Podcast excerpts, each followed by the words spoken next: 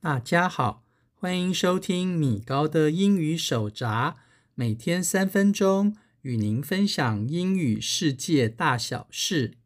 在前三周的节目中，我们介绍了英语中工作请假或休假的常用名词片语。由于这类的名词数量不少，所以本周我们仍将继续介绍。而必须再提醒各位的是，这些名词片语仍然常常需要配合我们一个月之前学过的请假、休假常用动词基本句型。各位若能熟读每个名词片语之后的例句，相信对于使用上大家会更加的得心应手哦。第一个我要介绍的片语是 prenatal checkup leave。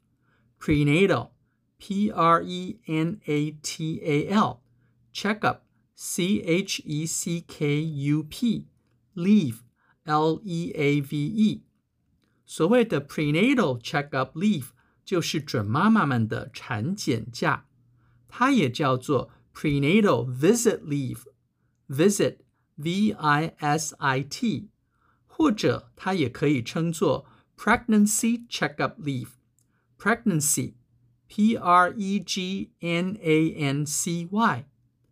例如在中文里，我们要说。每间台湾公司都需提供七天的产检假这句话时，我们的英语可以说成：Every company in Taiwan should provide a seven-day prenatal checkup leave。第二个我要介绍的名词片语是 miscarriage leave。 miscarriage，M-I-S-C-A-R-R-I-A-G-E，leave。L-E-A-V-E，所谓的 miscarriage leave 就是女性的流产假。例如在中文里，我们要说珊卓今天请流产假这句话时，我们的英语则可以说成 Sandra is on miscarriage leave today。 第三个我要介绍的名词片语是 funeral leave，funeral，F-U-N-E-R-A-L，leave。L-E-A-V-E，所谓的 funeral leave 就是丧假的意思，它也叫做 bereavement leave，bereavement，B-E-R-E-A-V-E-M-E-N-T，leave，L-E-A-V-E。 例如在中文里，我们要说约翰明天请丧假，你可以帮他代班吗？这句话时，我们的英语可以说成。John is taking a funeral leave tomorrow. Can you take his shift? 第四个我要介绍的名词片语是 family care leave. Family, F-A-M-I-L-Y, care, C-A-R-E, leave, L-E-A-V-E. 所谓的 family care leave 就是家庭照护假，它是员工在父母、配偶。或是小孩有严重健康状况时可以申请的假，例如在中文里，我们要说贝瑞需要请家庭照护假，因为他的儿子住院了。这句话时，我们的英语则可以说成 Barry needs to take a family care leave, for his son is in the hospital。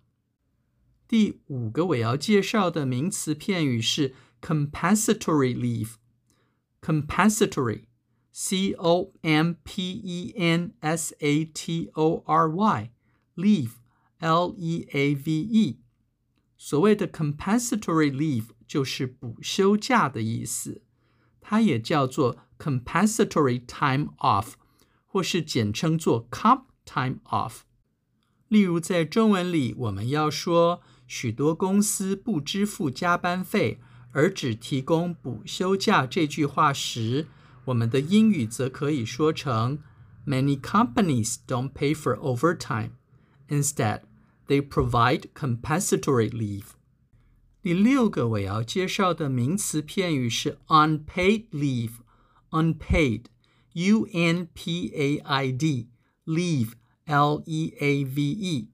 所谓的 unpaid leave 就是指无薪假，而有薪假则叫做 paid leave，paid P-A-I-D leave L-E-A-V-E。例如在中文里，我们要说我的公司将事假列为无薪假这句话时，我们的英语可以说成 My company considers personal leave to be unpaid leave。第七个我要介绍的名词片语是 study leave，study S-T-U-D-Y，leave，L-E-A-V-E。而所谓的 study leave 就是进修假的意思。例如中文里我们要说露西今天请进修假，我们的英语则可以说成 Lucy is on study leave today。以上是今天的所有节目内容，谢谢您收听今天的米高的英语手札。我们会固定在每周一更新，也欢迎各位准时收听。我们下次见，拜拜。